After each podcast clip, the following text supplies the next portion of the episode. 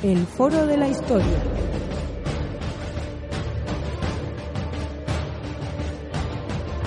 El pasado tiene mucho que contar.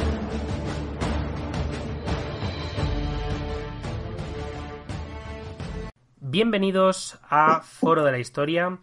Hoy eh, tenemos a Santiago Castellanos. Vamos a hablar acerca de la religión eh, cristiana en el Imperio Romano. Para ello, bueno, pues deciros que vamos a hablar sobre el inicio, la expansión, las persecuciones, eh, bueno, pues que hubo contra los cristianos en este proceso, ¿no? De expansión de, esta religión, el apoyo imperial que posteriormente se les dio y, bueno, pues eh, la persecución que inicialmente pues se tuvo contra ellos que creemos que es un tema bastante interesante. También es un tema interesante porque cambiamos un poco, ¿no? De épocas. Eh, no sé si lo habéis visto a los que estéis escuchando eh, asiduamente el podcast, decir que estamos saltando desde las épocas antiguas en este caso hasta la época contemporánea con ciertos podcasts que hemos hecho de la Revolución Rusa eh, o por ejemplo la batalla de Iwo Jima que toca la época contemporánea, moderna con la nobleza y bueno pues hoy nos toca volver a esta época antigua, además de la mano de, de un mm, completo profesional que, bueno, que es eh, Santiago Castellanos, profesor de Historia Antigua en la Universidad de León. Eh, ya casi yo creo que colaborador habitual debido a que no llevamos muchos podcasts y, y ya este es el segundo que hacemos con, con él. Y bueno, pues vamos a hablar sobre este tema. Antes de empezar, me gustaría, eh, y antes de presentar a Santiago, me gustaría decir que estamos en Evox, en Spotify y también en la radio de la historia y el misterio, que podéis escucharnos allí los domingos por la mañana. Bueno, dicho esto, vamos a pasar a hablar. ¿Cómo está Santiago? Hola, ¿qué tal? ¿Cómo estáis? Encantado de saludaros de nuevo. Bueno, la verdad que la, visita de Santiago de hoy, em, la verdad que después de la acogida que tuvo el, programa anterior, yo creo que es casi obligada. La verdad que estoy súper contento de volverte a tener aquí porque la primera, el primer programa que grabamos me pareció una absoluta pasada y, este, vamos, no dudo de que va a ser eh, igual o, mejor, la verdad. Bueno, muchas gracias, muy amable. Sí, sí, ya he visto que tenéis un, un montón de audiciones, tanto en Spotify como en como en Evox y bueno, en fin, es es una maravilla que, hayáis conseguido una plataforma estable de divulgación de la historia y bueno, me han encantado además algunos, no he escuchado todos, pero sí algunos de los podcasts que habéis colgado del mundo contemporáneo y la verdad es que es una, es una gozada, ¿no? esta iniciativa que, habéis abordado. Pues muchísimas gracias, la verdad. Eh, de hecho, bueno, ya sabes que nosotros actualmente estamos, ya digo, lo estamos haciendo entre varios colaboradores.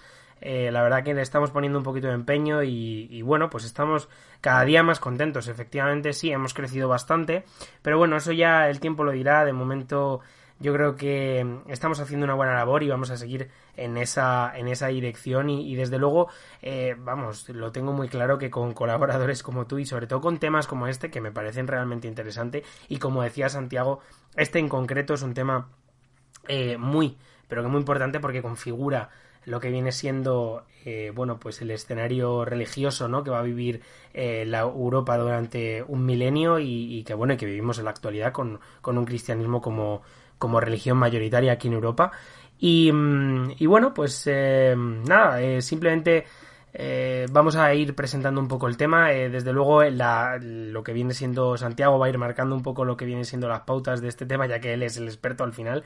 Yo desde luego puedo decir que tengo unos conocimientos eh, básicos, desde luego. Así que, bueno, pues comenzamos. Muy bien. Em, bueno, la pregunta es, eh, ¿dónde se inicia el cristianismo?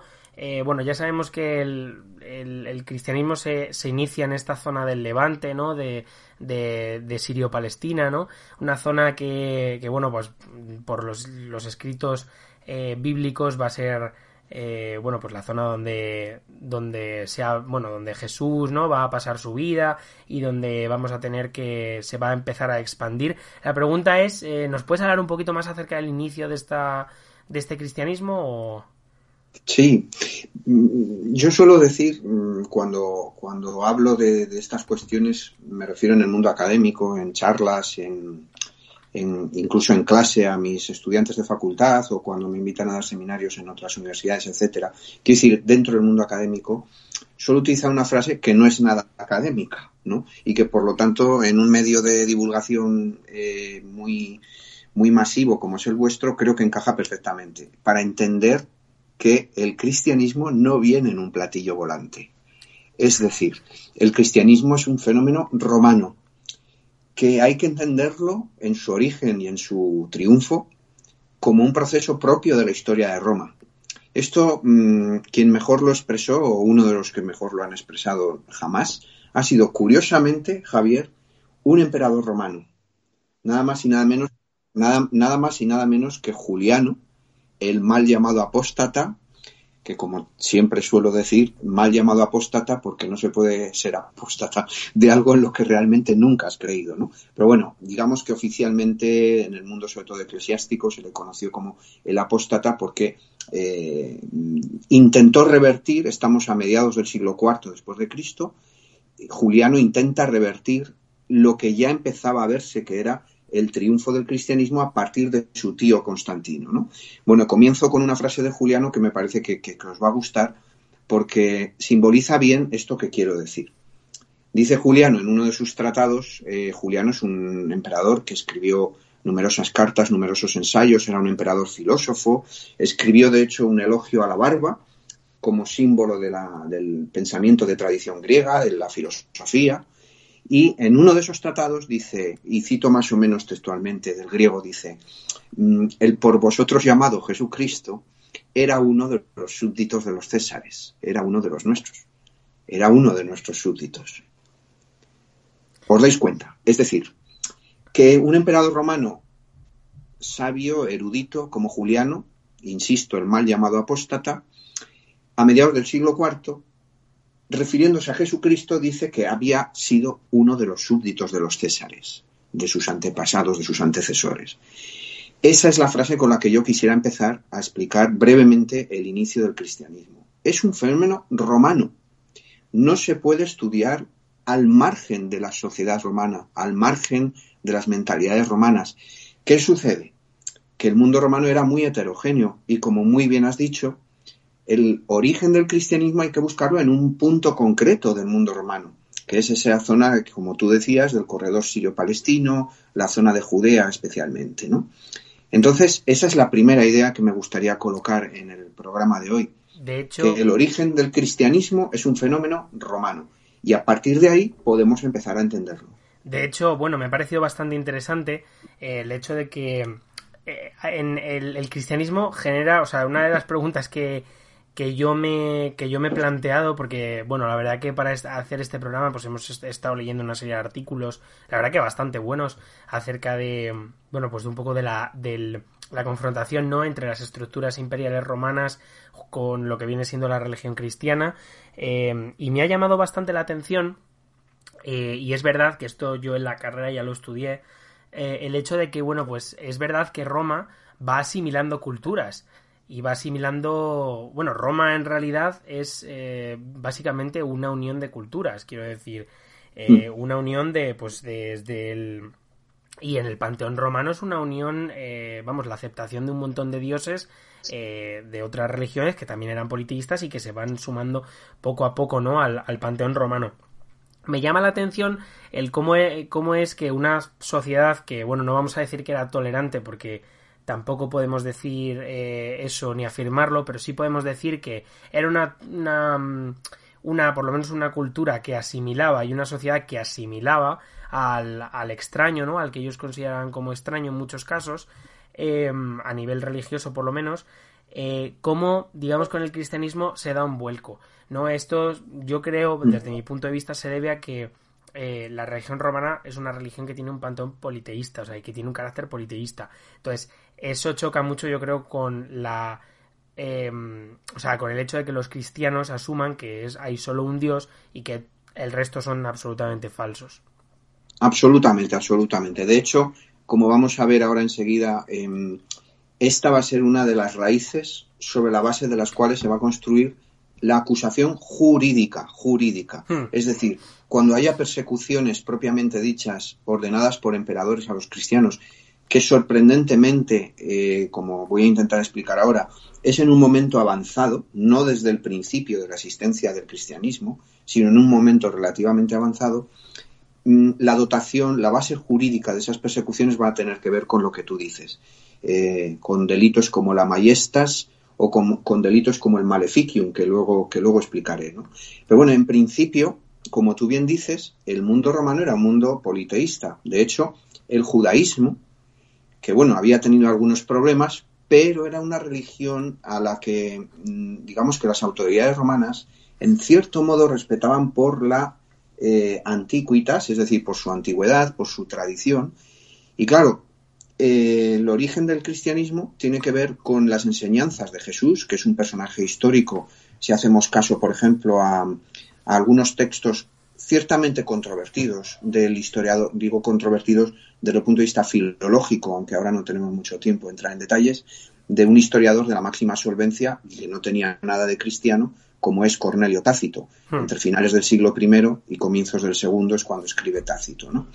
Entonces Jesús es un personaje histórico, pero que no escribe nada. No escribe nada.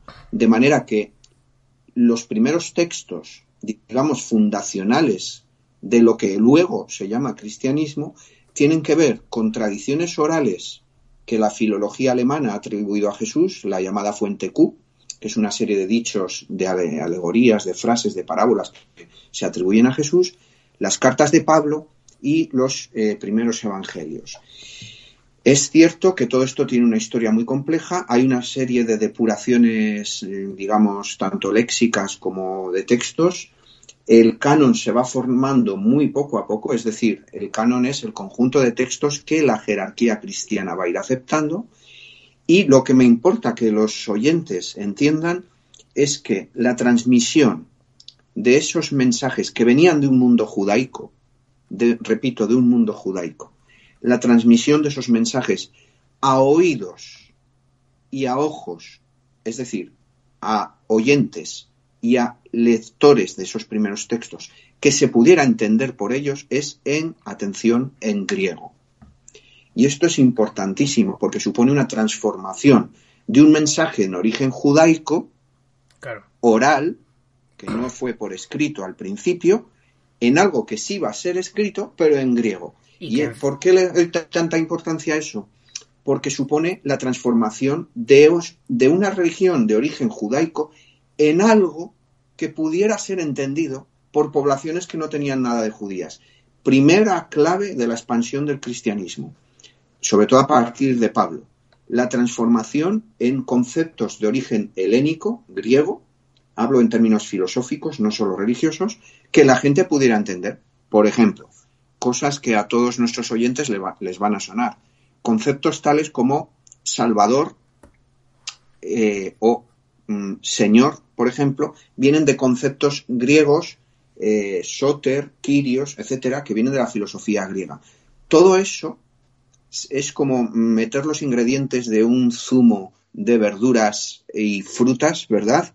Ahora que estamos todos confinados en nuestras casas y que esperemos que, todo vaya bien para, todos, ¿no?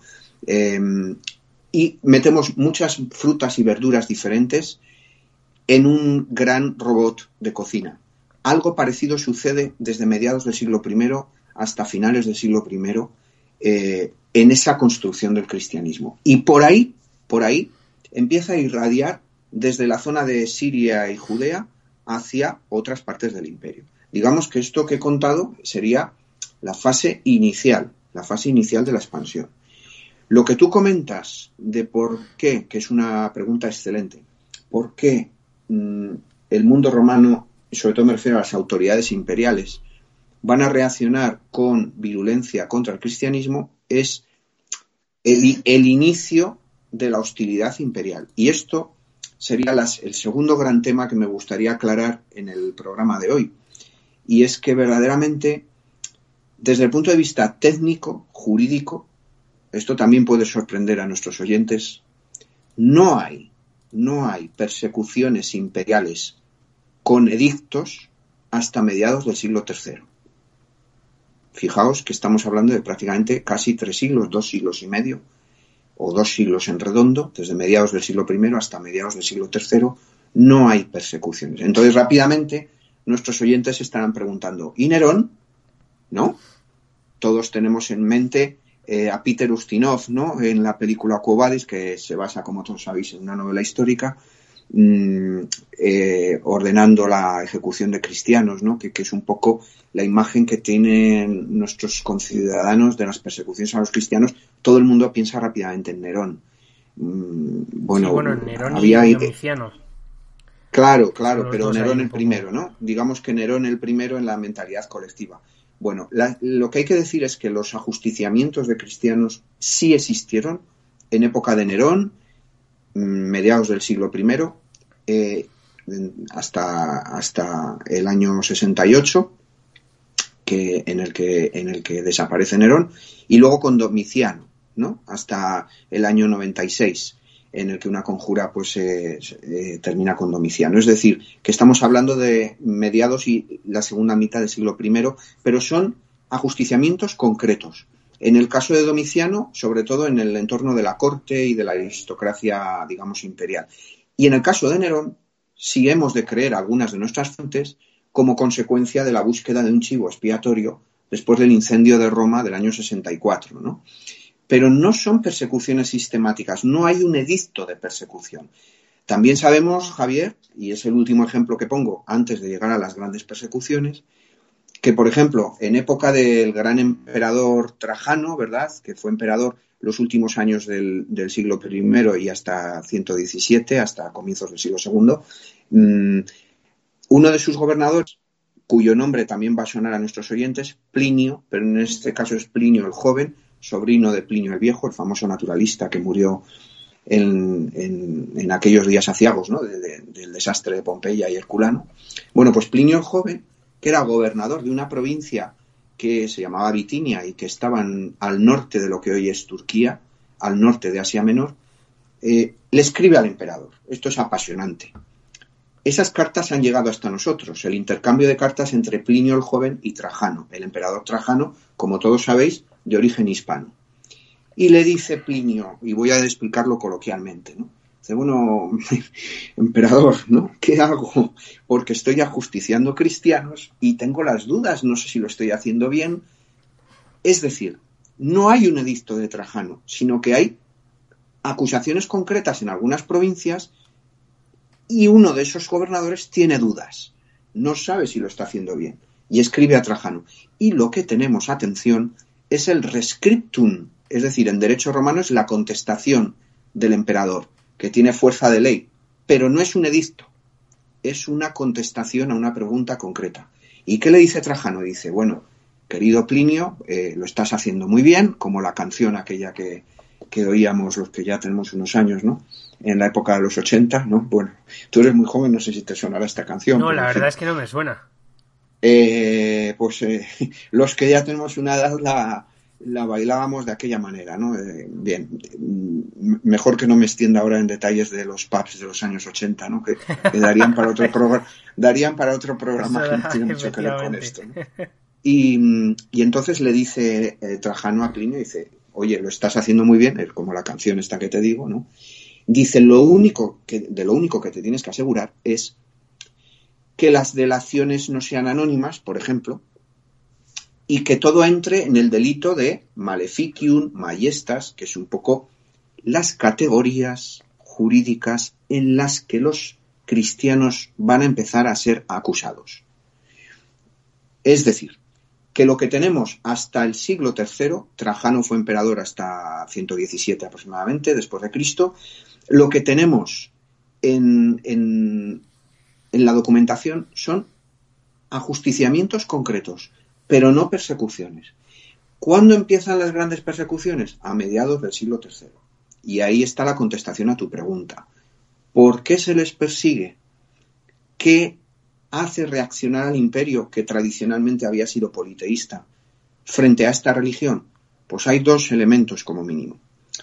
Uno de ellos es que em, se entendía que en algunas de las enseñanzas de los cristianos había críticas a los emperadores.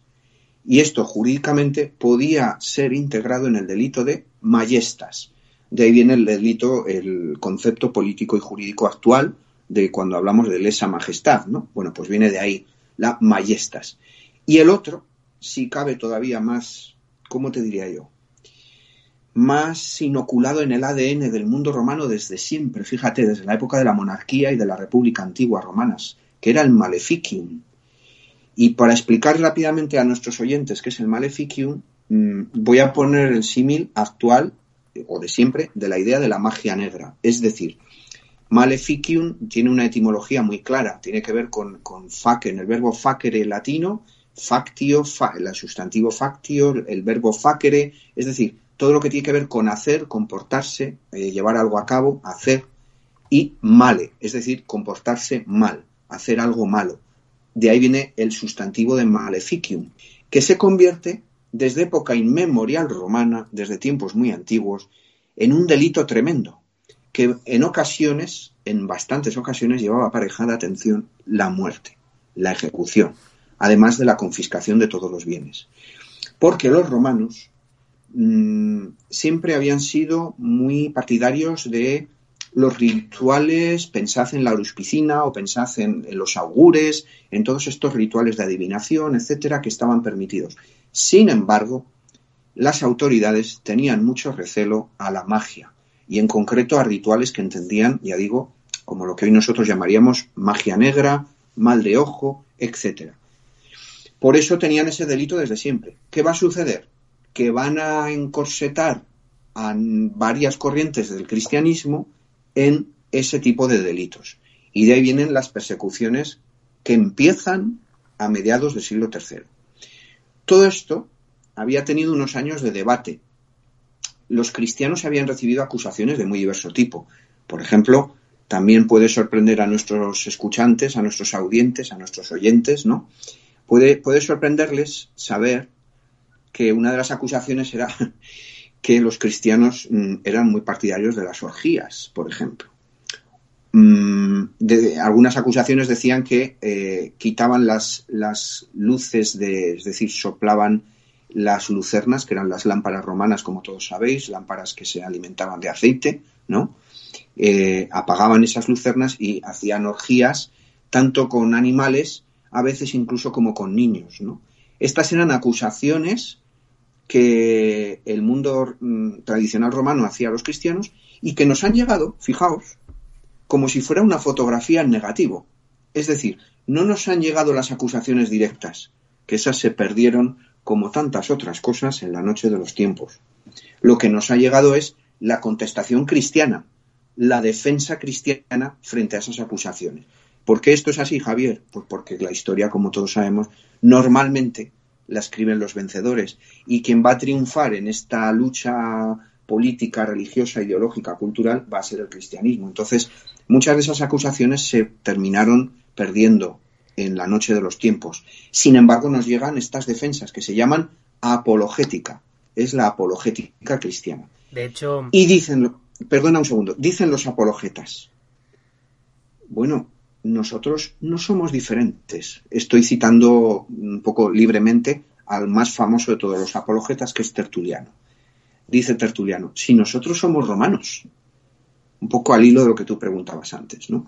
Somos romanos, es decir, no, y tenía razón en eso, como también tenía razón Juliano, por citar el otro lado, ¿no? El lado, digamos, pagano, cuando dice que los cristianos venían de un fundador que era un miembro más del imperio romano.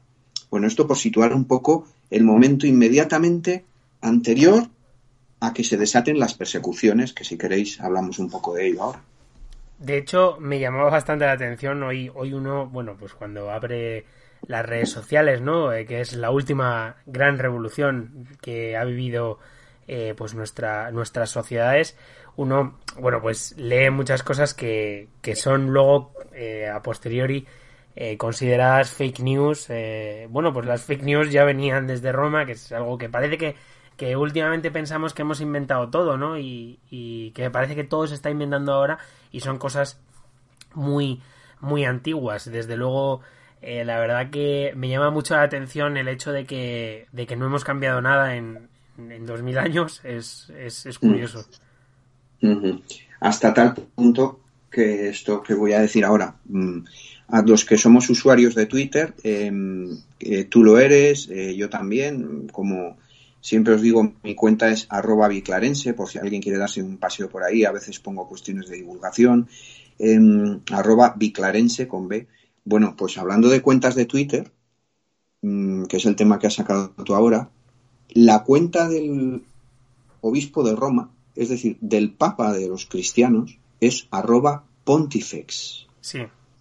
Es decir, que dos mil años después, un poco por, por estar de acuerdo con lo que estás diciendo, dos mil años después, el Papa de Roma tiene como título de su cuenta de Twitter el sacerdocio supremo de la religio, de la religión tradicional romana muchos siglos anterior al cristianismo, que eran el, era el Pontifex Maximus, que era algo así como, por decirlo de alguna manera, el jefe de la religio, es decir, de ahí viene la palabra religión, de la religión más o menos oficial de los romanos. ¿no? Si fíjate si, si las estructuras romanas todavía están en vigor. ¿no?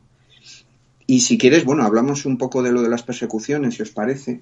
Es decir, de, ese momento en el que efectivamente empiezan a generalizarse las ejecuciones. No sé, puede haber algunas cuestiones que, que pueden ser interesantes ¿no? para, para los oyentes. Sí, claro, por supuesto. Por ejemplo, estamos acostumbrados, bueno, ahora no lo podemos hacer porque estamos todos confinados en nuestras casas. Desde aquí, bueno, por supuesto, una palabra de ánimo para todos nuestros oyentes y sobre todo agradecimiento, como no puede ser de otra manera, a, todas las, todas las personas que están en servicios públicos dejándose la piel estos días y las semanas que nos esperan, ¿no? Así que, bueno, estamos muy agradecidos, ¿no? A, todos ellos. Eh, en uno de los conceptos que todos estamos acostumbrados a manejar en la administración es la idea de certificado, ¿verdad? A todos nos suena. Sí, sí. Pues es curioso, pues es curioso cómo la autoridad imperial romana, cuando empiezan las persecuciones a mediados del siglo III contra los cristianos, como ya hemos explicado, sobre todo con los delitos de mayestas y de maleficium, que podían llevar directamente a la ejecución, aunque no a todos los mataban, pero mm, podían ser ejecutados. Bueno, eso se hacía a través de un, como todo, como todo en el Imperio Romano, llevaba una administración, un proceso administrativo, que en este caso era judicial, es decir, había un juicio que podía ser de muy diversas variantes dentro de lo que era la casuística del derecho romano, em, pero generalmente eran cuestiones, que de ahí viene la, palabra cuestión, es decir, preguntas. Un proceso, un tribunal, una cuestio con preguntas. Entonces, a los acusados, los jueces, que normalmente eran gobernadores, les hacían preguntas y había dos opciones. Que aceptaran renunciar al cristianismo y por lo tanto tenían que hacer algún sacrificio a Júpiter, a Minerva, a algunos dioses romanos, ¿no? Al que fuera, a la diosa Minerva, al dios Júpiter, a quien fuera. Y era entonces cuando se les expedía ese certificado que antes decía, como hoy en día cuando vamos a, una oficina de administración a pedir, por ejemplo, un certificado de empadronamiento, ¿no? Tal cual, es decir, se les daba un documento. Algunos de esos documentos han llegado hasta nuestros días preservados por las arenas del desierto en Egipto, por ejemplo. Entonces, ese documento que era un libellus, quien lo tenía se convertía en, fijaos, eran los libelatici, es decir, traducido sería los que tienen el certificado. O sea, a ojos del imperio, tenían el certificado. Pero ¿sabéis cómo eran conocidos por parte de los otros cristianos que no habían adjurado? Pues también va a ser una palabra que creo que a nuestros oyentes les va a gustar saber el origen, ¿no? Como los que habían renunciado, estos que tienen el certificado, los libelatici, que han renunciado al cristianismo, normalmente la autoridad imperial le pedía que además de eso colaborara, colaborara, fuera colaboracionista, tenían que llevar objetos de las reuniones de las casas de los cristianos y a poder ser atención, esto también os va a sonar de historia contemporánea, que vosotros, vuestros podcasts en este sentido son excelentes, como en cualquier represión, ¿verdad?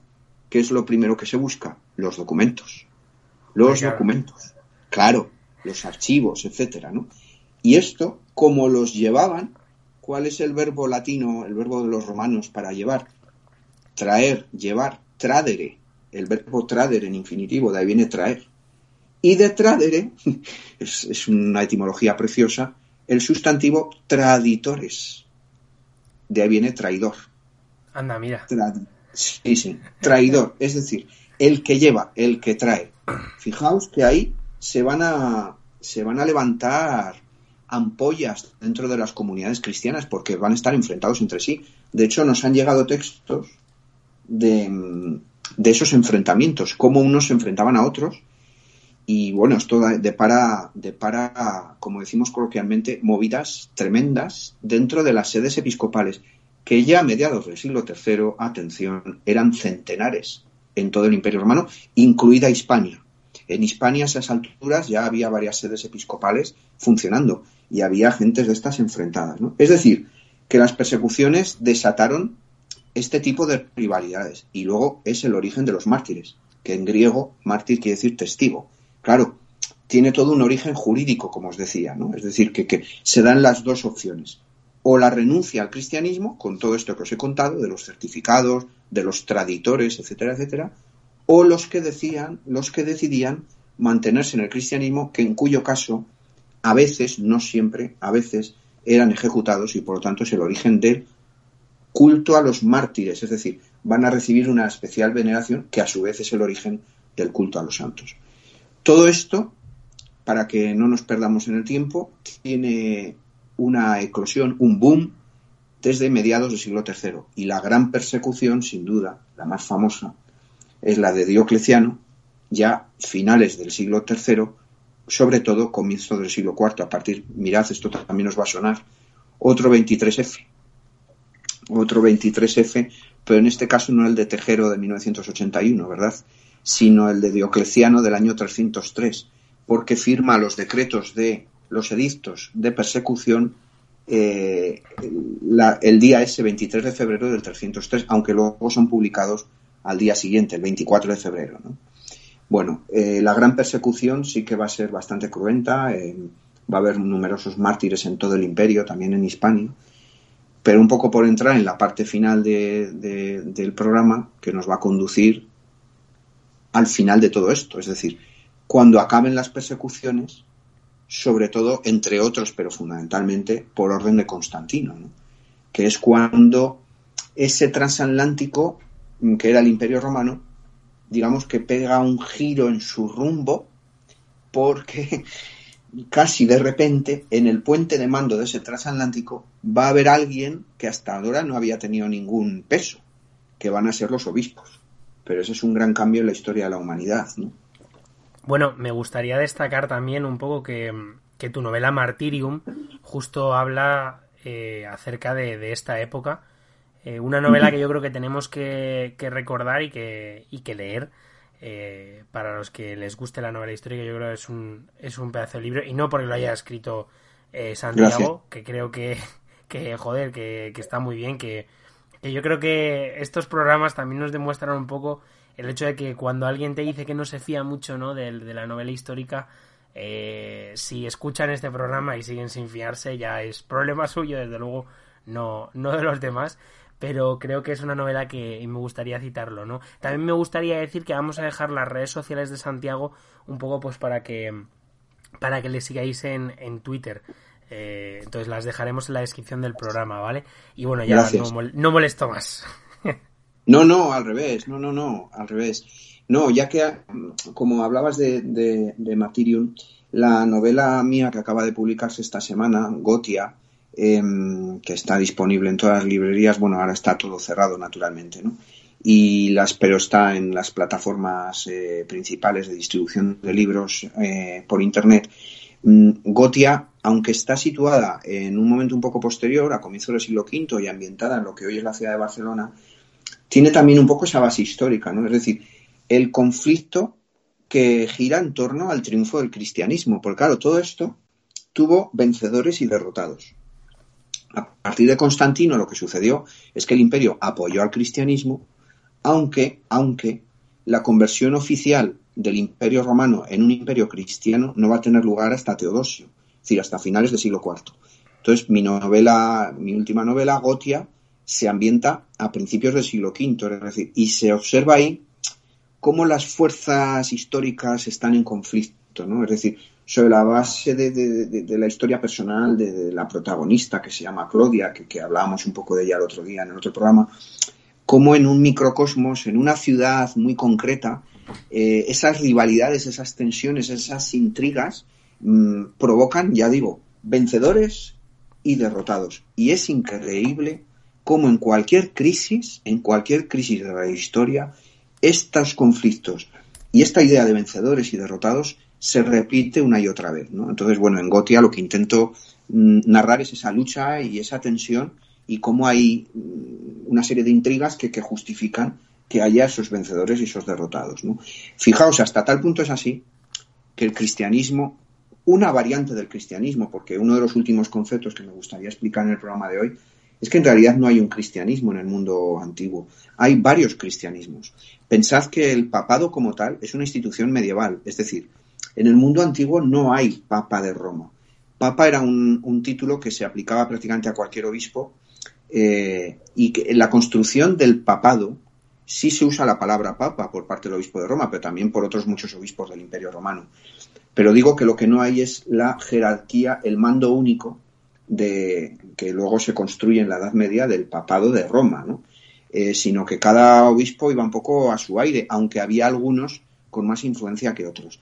Por eso yo creo que es más propio hablar de cristianismos que de cristianismo en el mundo romano.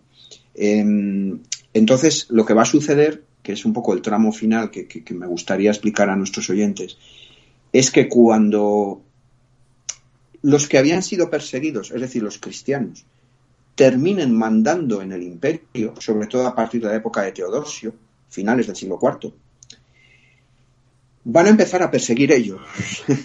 van a empezar ellos a perseguir. Y surge también ahora, fijaos, otra figura que va a estar muy, muy, muy en la mente de nuestros oyentes en cuanto diga la palabra, que es el concepto de hereje. Es decir, se va a empezar a perseguir a todo aquel que se consideraba aereticus en latín, viene del concepto aeresis en griego, que es la idea de desviación, incluso de desviación no solo de pensamiento, que también, sino de desviación física. Por ejemplo, si vamos por un parque, que ahora no debemos de ir, como todos sabemos, no debemos de ir a ningún parque ahora, ¿no? Esperemos que pronto podamos todos ir. Me refiero que cuando vas por un parque, por un sendero, y tienes otro sendero, por ejemplo, a tu mano derecha, eso también es una heresis en griego, ¿no? Es decir, es una desviación. Bueno, pues eh, para la jerarquía cristiana que va a mandar que va a tener las riendas en el Imperio Romano, sobre todo en su fase final, en los siglos IV y V, cualquier interpretación que se saliera de la norma que se consideraba oficial, que es lo que Teodosio llama catolicismo, que en griego quiere decir universal para todos, eso que ya se ha impuesto con el valor de la ley, con la fuerza de la ley, cualquier cosa que se saliera de esa ortodoxia era considerada, atención, herejía. Es decir, que la herejía no empieza en el mundo medieval, empieza ya en el mundo tardorromano. Ya te digo que, por ejemplo, en esta novela, mi última Gotia, trata también el tema de los herejes y sobre todo la que estoy empezando a escribir ahora, ¿no? que trata también con ese tema. Es decir, cómo los perseguidos se convirtieron en perseguidores. Y es increíble, Javier, increíble comprobar cómo van a aplicar a sus enemigos los mismos delitos, maleficium, sobre todo me refiero al maleficium, al maleficium, que les habían aplicado a ellos un siglo o siglo y medio antes. Os dais cuenta cómo la historia no siempre, pero a veces, a veces se repite. Sí, bueno, en este caso no por cosas buenas, desde luego. Pero mm, mm, no, normalmente, normalmente Normalmente cuando se repite, o igual es que los historiadores para esto somos un poco pesimistas, nos fijamos casi siempre más en lo malo que lo bueno, ¿no? Hombre, hay veces que se repite para bien, ¿no? Elementos de solidaridad, mm, como en estos, por ejemplo, en estas semanas que, nos asola el problema que tenemos, estas muestras de solidaridad preciosas que todos estamos viendo, ha habido otros momentos de la historia, sobre todo en el mundo contemporáneo, que, que se han repetido, ¿no? En época de guerras o en época de catástrofes, ¿no? Es decir, el, humano mm, no siempre se comporta mal. Lo que pasa que los historiadores ahí somos un poco... No, tenemos la obligación a veces de explicar las cosas que se han hecho mal en buena medida probablemente para intentar, para intentar que, no se vuelvan a producir. Desde luego, sí, muchas veces, eh, como, como, ha dicho bien Santiago, la, la, historia se repite y efectivamente yo creo que también no es que haya más cosas malas que buenas, sino que las malas repercuten mucho más que las buenas en este caso. Entonces, en ese sentido es por eso por lo que yo, desde mi punto de vista, creo que el, historiador un poco destaca destaca aquellas cosas. También porque quizá quedan casi más documentos de las eh, garruladas, voy a decir, que hace el ser humano, que son muchas y que nunca nos dejarán de sorprender. Eh, tiene un carácter eh, así un poco poético, ¿no? pero bueno, en cualquier caso, sí, a mí me parece curioso el hecho de cómo eh, les aplican a ellos una serie de leyes y luego cuando ellos están en el poder, que es algo que llega ya eh, posteriormente, eh, cómo ellos revierten ¿no? esa situación. También es un poco, yo diría que es ese afán ¿no? de venganza, de decir, nos habéis estado em, pues eso, persiguiendo y ahora pues bueno, estamos nosotros ya en el poder o al menos mm, ya nos habéis tolerado y, esto ha sido superado, ahora toca eh, daros a vosotros. De hecho, a mí me, vamos, esto ya es un interés personal, eh, me llama mucho la atención eh, todo este periodo del fin de la, de lo que viene siendo la, este, estas religiones no más clásicas, la religión romana, en qué momento la, lo que viene siendo acaba, ¿no? Este, este panteón politeísta y todo este culto, ¿no? en Roma, mm. que es una mm. cosa que de la cual yo creo que no se conoce tampoco demasiado. Bueno, es que em, ahí habría dos, dos respuestas muy rápidas, ¿no? Porque creo que estamos ya un poco sobre, sobre el tiempo. Mm, hay a tu pregunta, que es estupenda, hay dos respuestas rápidas. La primera es que es un proceso paulatino, no es de la noche a la mañana, digamos, el fin de la religión politeísta, digamos, tradicional romana. Y el segundo es que sí, que sí, que podemos ir midiendo algunos de esos tiempos. Y si yo tuviera que elegir uno principal, uno muy principal, donde digamos que se acelera ese final, es una vez más la época de Teodosio, finales del siglo IV. ¿Por qué?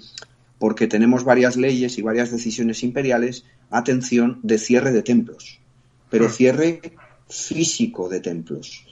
Eh, incluso en algunas de las ciudades más grandes del Imperio Romano, eh, Alejandría, eh, Antioquía, Éfeso, es decir, las grandes ciudades del mundo, del mundo romano, sobre todo en la zona oriental. Mm, esos templos se van instalando progresivamente entre finales del siglo IV y comienzos del siglo V. ¿no? Y fíjate, mm, no solo, no solo los templos, sino los, los, dirigentes del cristianismo, los obispos, mm, pusieron especial énfasis en el cierre no solo de los templos, sino también de algo que a todos os va a sonar como muy romano, ¿no? que son los grandes espectáculos de masas y en particular los combates de gladiadores. ¿no? Es decir, hmm. que también es otra consecuencia que va directa, directamente ligada a lo que acabo de decir. Va todo interrelacionado, es como un gran paquete, un pack, un pack de paganismo, por llamarlo de alguna manera. Sin embargo, esto, mm, aunque es lo que se terminó imponiendo, ya digo, finales del siglo IV, comienzos del siglo V, aproximadamente, aunque tiene sus excepciones, tuvo algo de oposición. ¿eh? Es decir, dentro del Senado de Roma, por ejemplo, sabemos que a finales del siglo IV, en la misma época de Teodosio, había gente que no estaba de acuerdo y que era partidaria de seguir con la religión tradicional, con estos espectáculos tradicionales, y conocemos sus nombres, o sea, sabemos quiénes son, tenemos documentación para saber quiénes son, ¿no? Pero mm, a la vista está que la partida la terminaron perdiendo, ¿no? Bueno, es, eh, yo creo que eh, la verdad que es una cosa que creo que se conoce bastante menos, ¿no? Que, este auge del cristianismo es un tema que yo también desde luego daría para un programa y creo que, mm, vamos, desde luego este tema del auge del cristianismo es, es apasionante. Yo, bueno, ya sabéis que yo soy de contemporánea, lo, lo diré en cada programa a ver si ya eh, todo el mundo se queda con la copla, pero realmente es un tema que, que es que solo, tan solo con leer dos, tres artículos sobre ello es que es apasionante y te dan ganas de, leer mucho más. Y yo creo que además, justo creo que la elección de, bueno, de, de, este, justo de esta época, ¿no? En, en, las novelas que, que, tú personalmente has escrito, creo que es excelente, justo por eso. Y de hecho, eh, puedo decir que en Martirium esto se recoge bastante bien, porque es justo es el, el momento este en el que, bueno, pues el cristianismo eh, está en auge y que, bueno, eh, que sufren persecuciones y que tienen diversos, bueno, pues problemas, ¿no? En, en sus momentos iniciales y que, bueno, que en, que en, este caso es, yo creo que es un tema que realmente no, no podemos dejar de leer sobre, sobre ello. Y, no, bueno, y, además, y además, si me permites, una última observación muy rápida, muy rápida, que tiene que ver con lo que decías de historia contemporánea es que este tema del que estamos hablando, como otros tantos del mundo romano, son actuales, es decir, están en vigor. Fíjate, solamente voy a poner dos ejemplos, nada más dos ejemplos. Uno de ellos ya lo he puesto antes. La cuenta de Twitter del obispo de Roma es arroba pontifex, es decir, 1500, casi 1600 años después de la desaparición del Imperio Romano, la cuenta de Twitter del Papa de Roma lleva el título de los que eran los sacerdotes jefes de la religio, de la religión, la religio en términos latinos, tradicional de Roma. No deja de ser chocante que los obispos de Roma se apropiaran, y en general los obispos, del título de pontifex, que era un sacerdocio de la religión tradicional romana. Punto número uno, ¿no? De, me refiero a estos dos ejemplos que os iba a poner del mundo contemporáneo. Y punto número dos, Javier, por ejemplo, los entierros de los papas. Eh, el último de ellos fue el de Juan Pablo II. Cualquiera que vea ese ceremonial está viendo, con algunas variantes, por supuesto, que vienen de la época barroca, etcétera, pero está viendo un funus imperatoris, es decir, un funeral, ahí viene funeral de funus, un funus de un emperador. Mm, la conclamatio, es decir, las llamadas que se le hacía al difunto varias veces a ver si se despertaba, eh, el color de los zapatos, determinadas Mm, la curia romana, los, los, cardenales, fíjate que lleva el nombre de curia, es decir, como el Senado de Roma y los senados de las ciudades del imperio, que se llamaban curias, ¿no? Y senatus, eh, formando como si fueran los senadores, ¿no? Es decir, es toda, dos mil años después de, de, la muerte de Augusto, que murió el año 14, mm, dos mil años después estamos viendo funerales imperiales en la curia vaticana, ¿no? Es decir, que, que, no deja de ser apasionante. Y la historia contemporánea y la historia de Roma no están tan lejos como, como pueda parecer. No, claro, hombre, al final todo lo bonito de la historia yo creo también es que se interrelaciona, ¿no? Entre ellos. Eso es. Y, eso es. y es algo que, que, vamos, que no va a dejar de suceder por ello. Eh, mm. Y bueno, pues con esto llegamos al final del programa. Me gustaría volver a destacar que bueno, pues que es un placer tenerte aquí. Eh, que, Gracias, lo mismo digo. Que desde luego esperamos, Lo mismo digo que es un, es un placer estar con vosotros. Que no, no creo, vamos, espero que no sea la última vez, que yo creo que además hemos entrado, creo que tenemos muy buena sintonía eh, tú y yo a la hora de hacer programas, que creo que es algo que siempre es bueno. Y mm, nada, decir que dejaremos por supuesto el, el Twitter de, de Santiago Castellanos y, y, bueno, pues que os animamos, por supuesto, a leerle en arroba biclarense eh, en Twitter. También eh, decir que, bueno, eh, nosotros estamos en, no solo en Evox, que es donde es verdad que tenemos más recorrido, pero también en Spotify, estamos también en eh, YouTube y también estamos, por supuesto, en, bueno, pues en otras plataformas, en Twitter y en Facebook. Así que os animamos a, seguirnos si queréis. Y por último, en la radio de la historia y el misterio, donde sonamos los domingos por la mañana. Dicho esto, eh, muchísimas gracias por, a todos pues por haber escuchado este maravilloso programa. Y eh, nos vemos. Eh, también, antes de terminar, me gustaría decir que, bueno, nosotros este programa lo estamos grabando el día 16 eh, momento en el que, bueno, pues estamos, no sé si lo sabéis, muchos de, a lo mejor mucha gente luego la escucha mucho más, más tarde. Nosotros estamos grabando, eh, pues nada, en, en, plena crisis, ¿no? De, este virus que, el coronavirus que nos, que está asolando Europa y, y anteriormente en Asia y, bueno, probablemente en otros continentes posteriormente. esperemos que, bueno, y confiamos, ¿no? En, en los profesionales de, de la salud. Creemos que que bueno, pues lo van, lo van a solventar bien. Y nada, pues quedaos en casa a los que estáis, eh, a los que estáis ahora, eh, pues nada, en Madrid, en España, y ya habrá tiempo de salir. Eh, muchas gracias y nos vemos.